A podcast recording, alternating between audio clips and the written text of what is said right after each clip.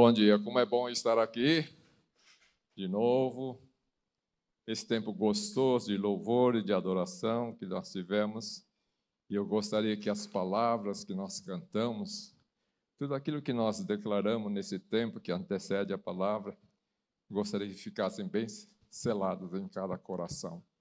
Vocês lembram que nós falamos que Ele é o nosso refúgio, Ele é a nossa esperança, ele é nosso bem maior. Todos creem nisso mesmo? Creem nisso? É verdade isso? Então, fala, eu recebo essas palavras, antes de mais nada, já recebo isso para mim, em nome de Jesus. Nós estamos falando sobre o novo tempo. Eu gostaria que vocês abrissem Isaías capítulo 43. Eu vou hoje me basear nos versículos 1, 2 e 3. E vou falar sobre o cuidado de Deus em cada situação. Acho que tudo aquilo que nós cantamos, oramos nesta manhã, já fala, já falou do amor dele por nós e o amor dele, né, se manifesta de uma forma especial no cuidado que ele tem por nós. Ele tem tido até aqui por nós. Quantos de nós temos sentido o cuidado de Deus nas nossas tribulações? Todos nós sabemos que Ele está sempre ali cuidando de nós.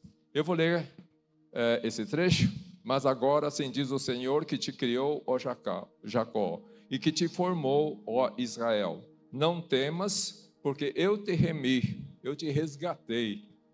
Chamei-te pelo meu nome. Lembra da primeira mensagem dessa série que falou sobre a nossa identidade em Deus, do RG novo que nós temos, né? É, Chamei-te pelo teu nome, tu és meu. Quando passares pelas águas, eu serei contigo. Quando pelos rios, eles não te submergirão. Quando passares pelo fogo, não te queimarás, nem a chama arderá em ti. Porque eu sou o Senhor teu Deus, o Santo de Israel, o teu Salvador. Pai, nós queremos que realmente esta tua palavra venha tocar no nosso coração. O Senhor nos chamou pelo nome. O Senhor diz que nós somos, pertencemos a Ti. O Senhor fala que vai estar comigo, vai estar conosco em qualquer tipo de tribulação que venha nos afetar. Por isso nós queremos te agradecer desde já, Pai, em nome do Senhor Jesus. Amém? Amém. Gente, antes de falar sobre o cuidado de Deus, eu gostaria de falar um pouquinho a respeito da minha vida profissional. Né? Eu sou pediatra, quer dizer, não estou exercendo mais, mas então eu vou falar um pouco sobre cuidado médico, cuidado médico. E na minha vida profissional eu cuidei de muitas crianças e alguns sobreviventes acho que estão aqui, né? apesar de ter passado por mim, né? Eu fazia puericultura. O que é puericultura? Cuidava, naquela época, era assim, o primeiro, no máximo, segundo ano de vida. Hoje estende a puericultura por mais um longo período, mas eu fazia a puericultura, que é o quê? Era aquele atendimento mensal. Eu acho que tem muitas mães aqui com crianças de colo, né? Que a gente vê ali uma, tá, nós estamos providenciando, vamos providenciar um estacionamento para carrinho de bebê, porque tá demais. Então, acho que eles sabem que estão fazendo puericultura já, né? que é o acompanhamento da criança, o desenvolvimento do crescimento da criança é, nos primeiros meses, primeiros dois anos de vida, né? E orientando a, a, a criança, orientava a criança quanto à alimentação que deveria ter, a alimentação adequada tanto da criança como da mãe, né? E a gente media né? pesava, media para ver se estava adequado para aquela idade. Né? E também a gente dava aquelas medidas, orientava as, uh, com aquelas medidas preventivas, que eram o quê? As vacinas, né? para ter uma defesa, uma imunidade contra aquelas doenças próprias da infância. Mas eu gostava muito de fazer isso, porque na verdade é assim, você prevenindo, né, é melhor do que ficar remediando, né? dando remédio. Daí que vem remediar, né? Tá? Então, mas às vezes eu tinha que tratar quando elas estavam com resfriados, amidalites, otites, faringites, bronquites, apendicite, todos os ites que vocês conhecem. também tratava. E aí levava um pouco mais de tempo, às vezes uma semana. Quando internava, demorava mais tempo ainda. Enfim, eu fazia esse. Na minha profissão, a minha profissão era assim. E a gente vê que a duração, então, desses meus cuidados com essas crianças era muito variável. Né? Cuidava de um determinado tempo, às vezes era uma consulta só, fazia uma consulta, fazia o diagnóstico, dava o remédio, a criança ia embora, a mãe ia satisfeita para casa, né? e aparecia só quando, se não estava fazendo a puericultura, se não estava nesse processo de puericultura, já só aparecia quando tinha um novo problema. Veja como que a gente tem a tendência natural de recorrer em busca de ajuda, buscar uma ajuda, recorrer assim a um médico quando a gente tem um problema. E é interessante que a tendência nossa atual, na, na, na, nesse tempo de, de imediatismo, a nossa tendência é mais ou menos parecida. A gente quer resolver logo o problema. E o pior é que muitas vezes a gente resolve o problema esquece de quem tratou, como foi o tratamento, e só vai voltar depois que aparecer um novo problema. Não é assim que a gente faz muitas vezes? Com a doença, com o médico, buscar médico, é assim. Mas muitas vezes nós fazemos a mesma coisa com relação a nosso Deus. Pai, né? Jesus, que é o médico dos médicos. Eu fiquei fuçando meus arquivos porque a gente depois que encerra a profissão, eu já encerrei em 2000 fim de 2011, você tem que guardar as fichas, ou pelo menos o último atendimento feito até 20 anos depois, você tem que guardar. E eu procurei umas fichas, porque eu vi que tem sobreviventes aqui. Aí eu fiquei, Gabriel Fernandes está aí? Gabriel não está? Ah, que pena. Que pena. Ele era um ótimo exemplo. Ah, mas tem aqui o Samuel Yamamoto, tá aí ou não? E o Daniel Yamamoto. O Samuel Yamamoto. Samuel, fica de pé um pouquinho só, não fica com vergonha não, vai. Olha, olha como é que ele ficou bonito, cresceu bonito. A Fussai, a mãe, sempre levava no consultório. Ele apareceu lá quando tinha 12 dias de vida. Não fica olhando então, nossa, como ele é velho. Não, olha para ele, olha o jovem bonito que está lá. Mesma coisa o Daniel fez. Vinham dois irmãos e tinha a menina também, a Ana. Ela vinha também. E olha, e eu fui acompanhando, acompanhando, e foi até Samuel, 16 anos. 16 anos ele apareceu no consultório. O Gabriel Fernandes, que pena. O Gabriel Fernandes ele veio com 22 dias de vida. Aí botei ele peladinho na balança. Nasceu com 3,250 e já estava com 3,700. E a queixa da mãe geralmente é assim: Nossa, ele não está mamando nada. Eu falei: Do que, que ele está engordando? Né? Era assim. E, e, é interessante, como eu já me aposentei, posso falar essas coisas, né? não tem problema nenhum. O que ele tinha de otite quando tinha 10, 11 meses, mas era todo mês, dor de ouvido, dor de ouvido, dor de ouvido. E eu tratando, tratando, todo mês. Mas ficou assim, quatro meses seguidos. Falei, sabe uma coisa? Né? Ele vem muito aqui comigo. E eu vou mandar para uma especialista boa que eu conheço, de otorrino. Uma japonesa. Ela, falou, ela vai dar um jeito nesse menino que vem todo mês. E às vezes no mês vinha duas, três vezes, porque não melhorava com o tratamento que eu fazia. E sabe que convênio, Unimed, outros convênios, só paga uma consulta por mês. E eu tinha que ver duas, três vezes. Vocês estão percebendo como é que é a coisa, o tratamento médico, para você deixar a criança em boas condições? E, a, e depois tem aqui também o Hugo Cia. O Hugo Cia já veio mais, com dois anos e também foi até os 13, 14 anos, 12 anos de vida, acompanhando depois parou. Aí tem um que a pastora Priscila já citou, Renato Caetano Garcia. Vocês conhecem esse indivíduo? Ele veio para Campinas, acho que tinha uns quatro anos, né? mais ou menos. Ele não veio nenezinho, já veio criado. E veio com quatro anos. E eu fui acompanhando também até quase 13 anos. Mas depois de 13 anos não voltou mais no consultório. E não sei se começou a ter outros interesses. E não precisava mais de mim. Não ficava mais doente, só tinha uma it, que era paixonite.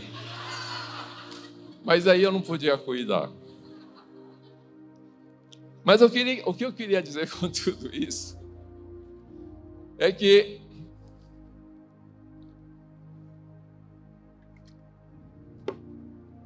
se eles estão aqui hoje, é porque, mesmo eu tenho interrompido o tratamento, o segmento deles, após 12, 13, 16 anos de vida, alguém melhor que eu continuou tratando, por isso que eles estão aqui.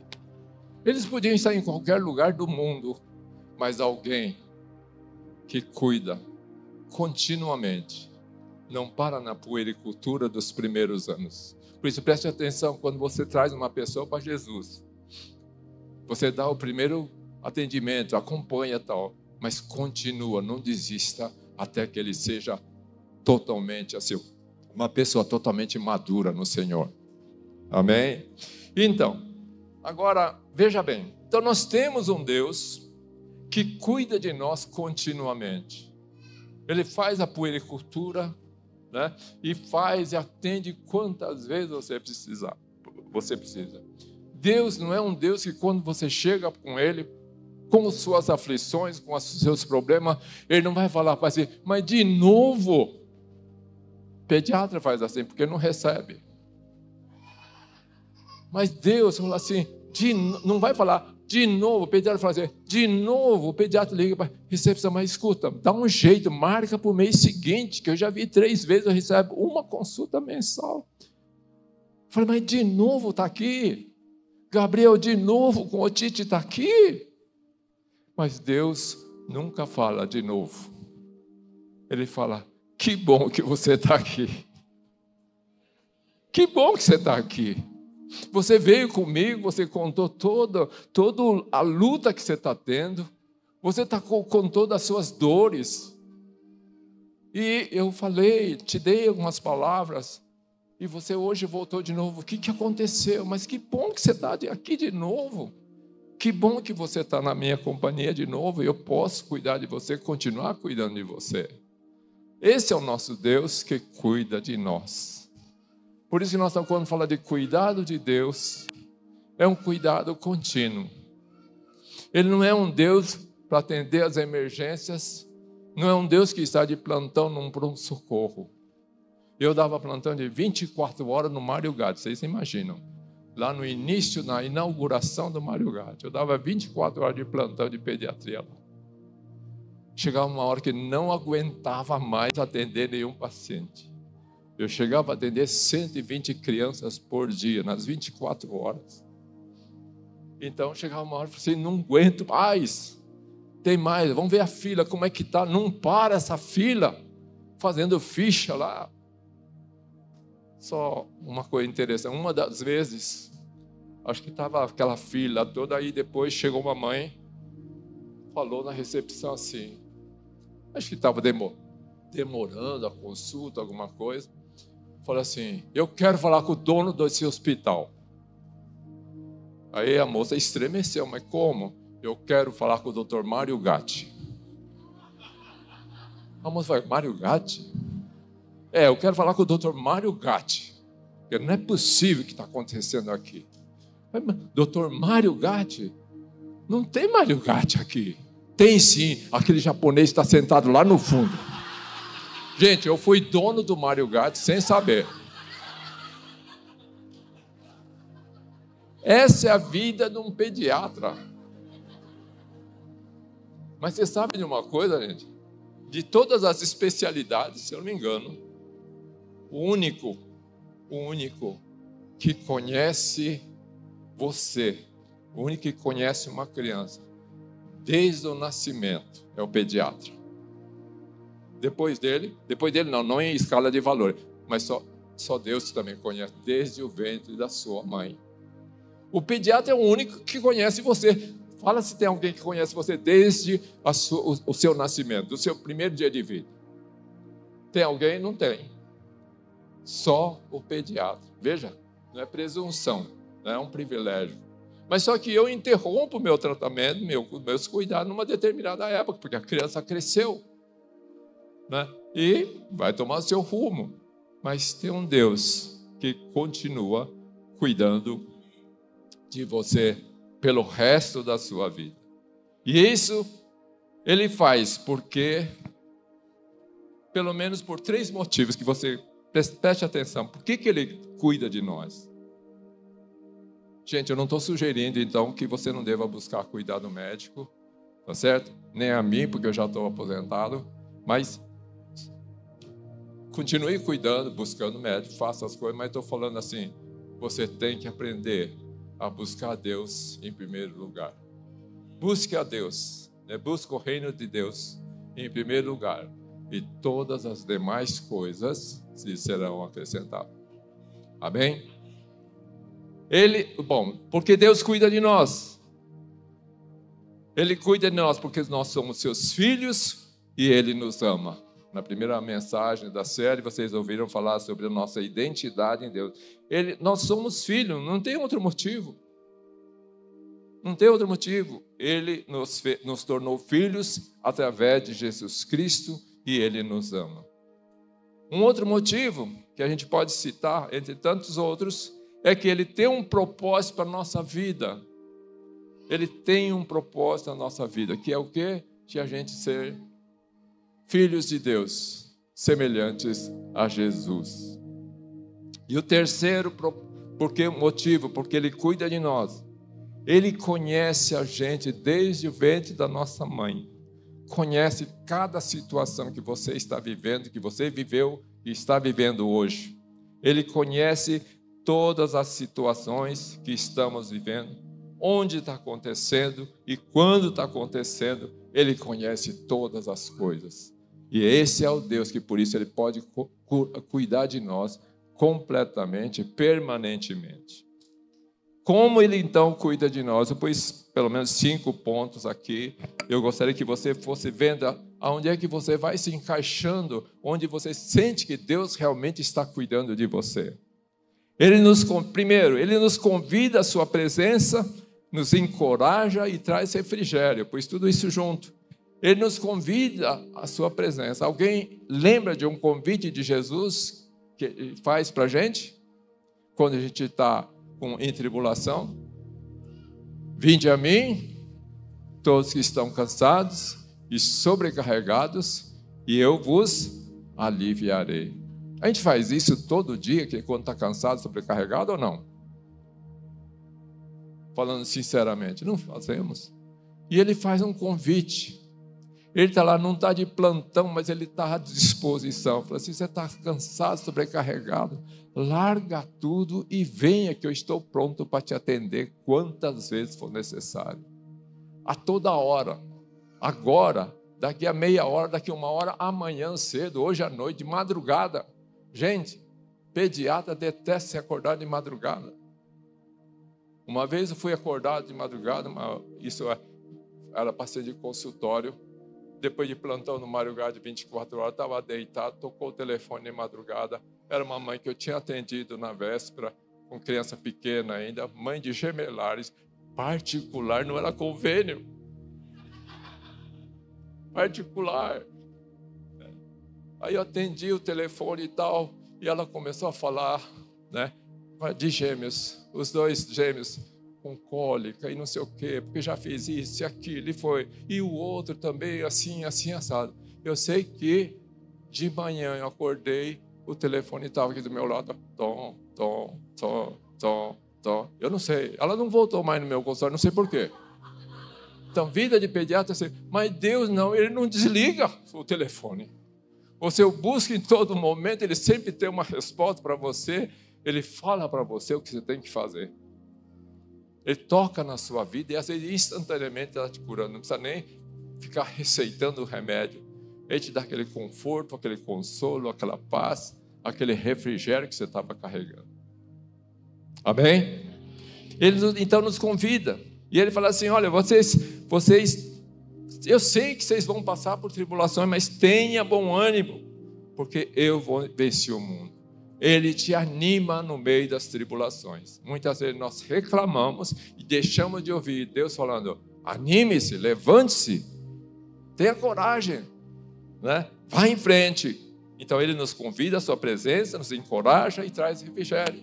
Ele cuida de nós também, afastando todo o medo e dando novas forças. Eu estou falando de vários versículos para vocês anotarem, porque são versículos que você vai falar, são alimento para mim nos momentos em que passamos por necessidade, nos momentos que eu sinto que eu preciso, eu estou precisando da ajuda de Deus. Ele cuida de nós, afastando o medo e dando novas forças. Isaías 41, 10. Não temas, porque eu sou contigo. Não te assombres, porque eu sou teu Deus. Eu te fortaleço, te ajudo, te sustento com a destra da minha justiça. Ele faz isso. Ele fala: não tenha medo. Muitas vezes nós recorremos a Deus, saímos da presença dEle, continuamos com o mesmo medo que entramos. E Ele fala assim: eu te ajudo, te fortaleço, te sustento.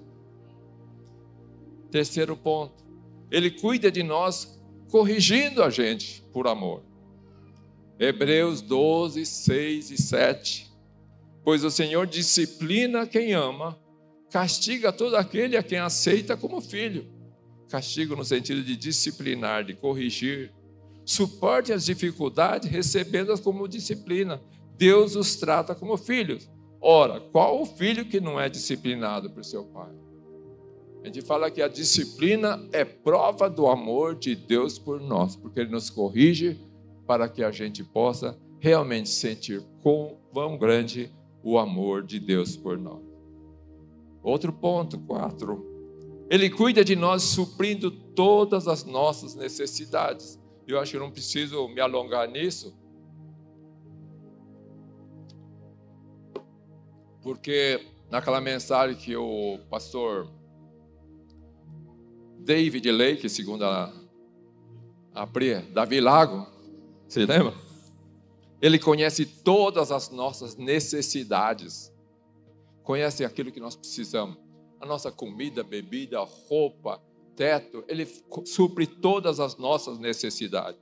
É assim que ele cuida de nós. Por exemplo, por que, que está ansioso? Por que você está ansioso? Porque se eu cuido dos pássaros, das flores do campo, se eu cuido de todas essas coisas tão pequenas, como é que eu não vou cuidar de você? Que lá em cima eu disse: Você é meu filho, eu te remi, você tem o meu nome, e eu te ajudo, eu te fortaleço. Lança fora todo medo. É. Salmo Senhor 23, 1 fala assim: O Senhor é meu pastor, então nada me faltará. O Senhor é meu pastor, Ele cuida de tudo, então eu não preciso ter medo de nada, porque nada vai me faltar. E cinco, Ele cuida de nós, alimentando-nos com o melhor alimento que é a Sua palavra. Gente, o melhor alimento que Deus pode nos dar, que Ele nos dá, é a palavra dele. Porque através da palavra dele você conhece a Deus. Através da palavra dele, você conhece o amor dele por você, o que ele fez por você, dando seu filho amado. E se você não lê a palavra, não conhece a palavra, não se aprofunda na palavra, não busca a revelação de Deus na palavra, você não vai sentir o cuidado dele na sua vida. Pedro fala certa vez, ele fala para Jesus assim, quando os outros discípulos abandonaram, o que, que ele fala? Senhor, para onde nós iremos? Somente o Senhor tem as palavras da vida eterna. E Ele nos dá esse alimento de modo contínuo. Ele não está de plantão uma vez por semana, como eu. Ele nos, não nos trata como paciente que é dispensado após uma consulta com seu remedinho. Eu falo que ele não dá plantão. Eu dava plantão de 12, 24 horas. Esperava por um, um, uma, uma folguinha de meia hora para dar uma, dar uma cochilada. Né? Mas às vezes conseguia dormir, às vezes quando acordava, eu falei, nossa, não fui acordar nenhuma vez, era a maior alegria minha. Mas a palavra de Deus, Salmo 121, 4, fala assim que Deus, né, o nosso guarda, ele não dorme nem dormita. Gente, ele está toda hora esperando que você recorra a ele quando precisa mesmo nos momentos de alegria que você está saudável. Ele está lá esperando você, ele não dorme nem dormir. Quer dizer, mesmo se está tudo umas mil maravilhas que você nem quer saber, falar, não vou incomodar Deus, não, Deus, Deus está falando, não, vem cá, vem cá comigo, conta. Conta o que você fez hoje, conta como é que você está se passando, como está a sua saúde, como é que você prosseguiu depois daquela tribulação que você passou? Como é que você venceu? Como é que está indo? Qual o resultado? Que frutos você está produzindo? Me conta, eu quero saber, compartilha comigo. Então ele não dorme nem dormita, seja quando você procure por aflições ou por momentos de alegria, quando você está saudável. E ele fala para a gente sempre lançar toda a nossa ansiedade, toda a nossa preocupação, nosso medo, nosso desânimo, ele fala lançar sobre ele, porque ele tem cuidado de nós. Se for resumir tudo isso, eu ia, queria perguntar para você se você consegue crer, sentir o cuidado de Deus por você, ouvindo cada uma dessas palavras, desses versículos que nós citamos nesta manhã. Será que você consegue sentir o cuidado dele? Quantos podem sentir o cuidado dele? Quantos podem dizer sim, Senhor, o Senhor cuida de mim? Por isso eu não tenho medo, não vou ter medo. Se eu tive medo até agora, fiquei titubeando, vacilando, Senhor, a partir de agora, não é de amanhã, a partir de agora, Senhor, eu sou outro. Eu estou preparado para esse novo tempo em que vai embora todo medo, todo, toda, todo desespero quando estou passando por tribulação. Eu posso ficar preocupado, sim, mas o Senhor me livra dessa, do peso da preocupação que me imobiliza. Me, mas o Senhor me leva para tomar uma atitude. Nesse novo tempo, eu não vou reagir como tenho reagido até aqui. Amém? É um novo tempo. O Senhor diz: é um novo tempo. Quando nós buscamos ao Senhor, nós falamos muitas vezes, suplicamos o favor do Senhor. Falamos tantas palavras para Ele, Senhor, me faz isso, aquilo. Ó, Senhor, estou fazendo aqui, acá. Ó, Senhor, não sei o quê. Nós contamos todas as nossas dores. Estamos diante de um Deus que quer te confortar, quer te trazer refrigério. E muitas vezes nós estamos preocupados em, em, como será amanhã, quando Deus já está naquele momento agindo. Nós esperamos uma ação futura de Deus quando você simplesmente pode falar: Ah, Senhor, que bom que eu vim hoje aqui. Como eu estou na tua presença, o Senhor tem que cuidar de mim, eu posso sentir o teu refrigério. Amém? O nosso Deus é onisciente, onipotente, onipresente. O Wilson Tozer, esse autor, fala assim que Deus também ele é imanente. É um termo não muito usada, mas imanência de, a imanência de Deus fala significa assim que Deus está em todos os lugares e em todas as coisas, dentro de todas as coisas. Ele fala assim que Deus está acima. Bom, então se coloca e fala, Deus acima, está acima, mas não está acima porque você o levantou, ele foi levantado. Ele não está embaixo porque está subjugado, ele está sendo pressionado por você. Ele está fora, mas não está fora porque está, está, está alheio aos seus problemas. Mas ele está de fora, te envolvendo. E ele está embaixo. Quando você fala assim, não, mas Deus não está fazendo nada, você diminui o poder de Deus, você diminui quem é Deus. É como se ele tivesse subjugado lá embaixo pressionado. Mas não, Deus está acima de cada um de nós, das nossas vidas, porque Ele está governando, Ele está presidindo e está te cobrindo. Ele está do seu lado, direita, esquerda, porque Ele está te abraçando, está te envolvendo. E Ele está abaixo de você, porque Ele está te sustentando. Amém? E Ele está dentro de você, porque Ele está te preenchendo, está preenchendo o vazio do teu coração. Esse é o Deus imanente. Esse é o Deus sempre presente, onipresente. Então, nas nossas tribulações, quando eu penso em contar o que eu tenho, estou passando, quando penso em me queixar, o Senhor já está presente e está sabendo o que você precisa. Só que você precisa chegar, atender o convite dele, chegar e falar assim: Senhor, eis-me aqui. Fala. Eu ouço o que o Senhor tem para falar. Então, novamente, a importância da palavra de Deus. Nós temos que ler mais, orar mais, estudar mais, porque aqui está a vida. João Jesus fala assim: Eu sou o pão da vida. Quem se alimenta de mim tem vida. Ele é espírito e é vida para nós. E quanto mais lemos a palavra, mais conhecemos o Senhor e mais experimentamos de como ele, como é o cuidado de Deus por nós.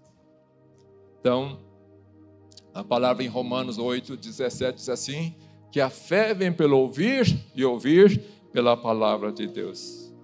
E Tiago, de 1, 22 a 25, fala da prática da palavra, ele fala, eh, fala que a gente precisa praticar e não somente ouvir. Nós estamos ouvindo a palavra hoje, mas desde já, no nosso coração, você pode estar falando, praticando a palavra, dizendo: Senhor, eu vou obedecer aquilo que o Senhor fala para mim. É praticar no dia a dia, em todo o tempo. Eu gostaria de fazer uma coisa com vocês para encerrar. Eu queria fazer uma oração diferente.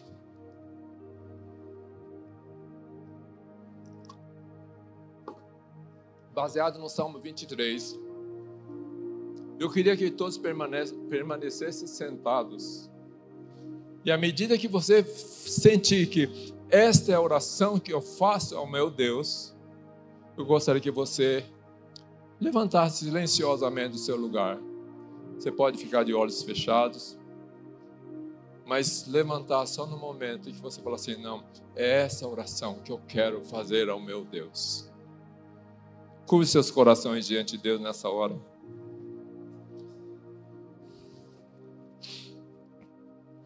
Salmo 23 diz assim: O Senhor é o meu pastor nada vai me faltar. Senhor, eu me achego a Ti nesta hora, porque o Senhor é que cuida de mim. E que melhor lugar eu posso ter do que me achegar a Ti? Senhor, em vez de Senhor me colocar numa maca fria de um consultório ou de um hospital, ou sentar numa cadeira dura, numa sala. O Senhor é diferente. O Senhor me leva a deitar em pastos verdes, junto às águas tranquilas, junto aos rios de descanso, e onde o Senhor refrigera a minha alma. Entendo, Senhor, que esses rios de águas são esses essas águas tranquilas, é por tua, a tua palavra, Pai. O Senhor me faz deitar em pastos verdes, Senhor, macios. Leva-me a águas de descanso, Senhor, eu sei. O Senhor me toma no teu colo e diz: Filho, descansa, o Senhor, você precisa descansar. Não estou te pedindo nada, sou eu que te convido. Eu que digo: venha a mim, todos cansados e sobrecarregados, que eu vou aliviar, eu vou confortar. Senhor, o teu hospital é diferente. Quanto amor, nas minhas aflições, nas minhas doenças, nas minhas dores, nas, nos momentos de tristeza, como é bom a gente chega, a chegar a Ti sentir que o Senhor me coloca em pastos verdes macios. E o Senhor está comigo na pior tribulação, mesmo que eu avance, ande pelo vale da sombra da morte, eu não vou temer. Porque o Senhor diz: O Senhor está comigo. Eu não vou temer. Hoje, amanhã ou depois, se vier uma tribulação, primeira coisa que eu quero fazer, Senhor, é dizer: O Senhor é meu pastor, o Senhor está comigo no vale da sombra da morte, então não vou temer, eu afasto todo o medo. O teu amor afasta todo o medo, por isso eu não vou temer. E o Senhor me consola. O Senhor consola minha alma que está doente, está, está dolorido. O Senhor me consola com um consolo que ninguém pode me dar. Senhor, eu quero ser consolado por Ti a partir de agora. Não quero outro tipo de consolo, não quero eu mesmo me consolar com as minhas razões, meu raciocínio, meu intelecto. Não, eu quero que o Senhor me console. A tua vara me corrige quando eu, tá, eu estou errado. Senhor, eu aceito a tua correção. Eu recebo com alegria no meu coração. E o Senhor diz que mesmo diante dos meus inimigos, Senhor, quantos inimigos tem levantado contra mim? Quantas adversidades nesse mundo de hoje? Mas o Senhor diz que mesmo diante dos inimigos, o Senhor me enche de alegria. O Senhor diz: meu cálice transborda, cálice transbordando, fala de vinho que está derramando de tanta alegria, de tanta tanta, tanta unção do Espírito que faz transbordar. Senhor, o meu cálice transborda, eu estou alegre. Mesmo diante dos inimigos, o inimigo vai ficar espantado, vai dizer: O que, que é isso? Eu estou diante dele e ele não se apavora, não tem mais medo. Senhor, o Senhor me enche de alegria.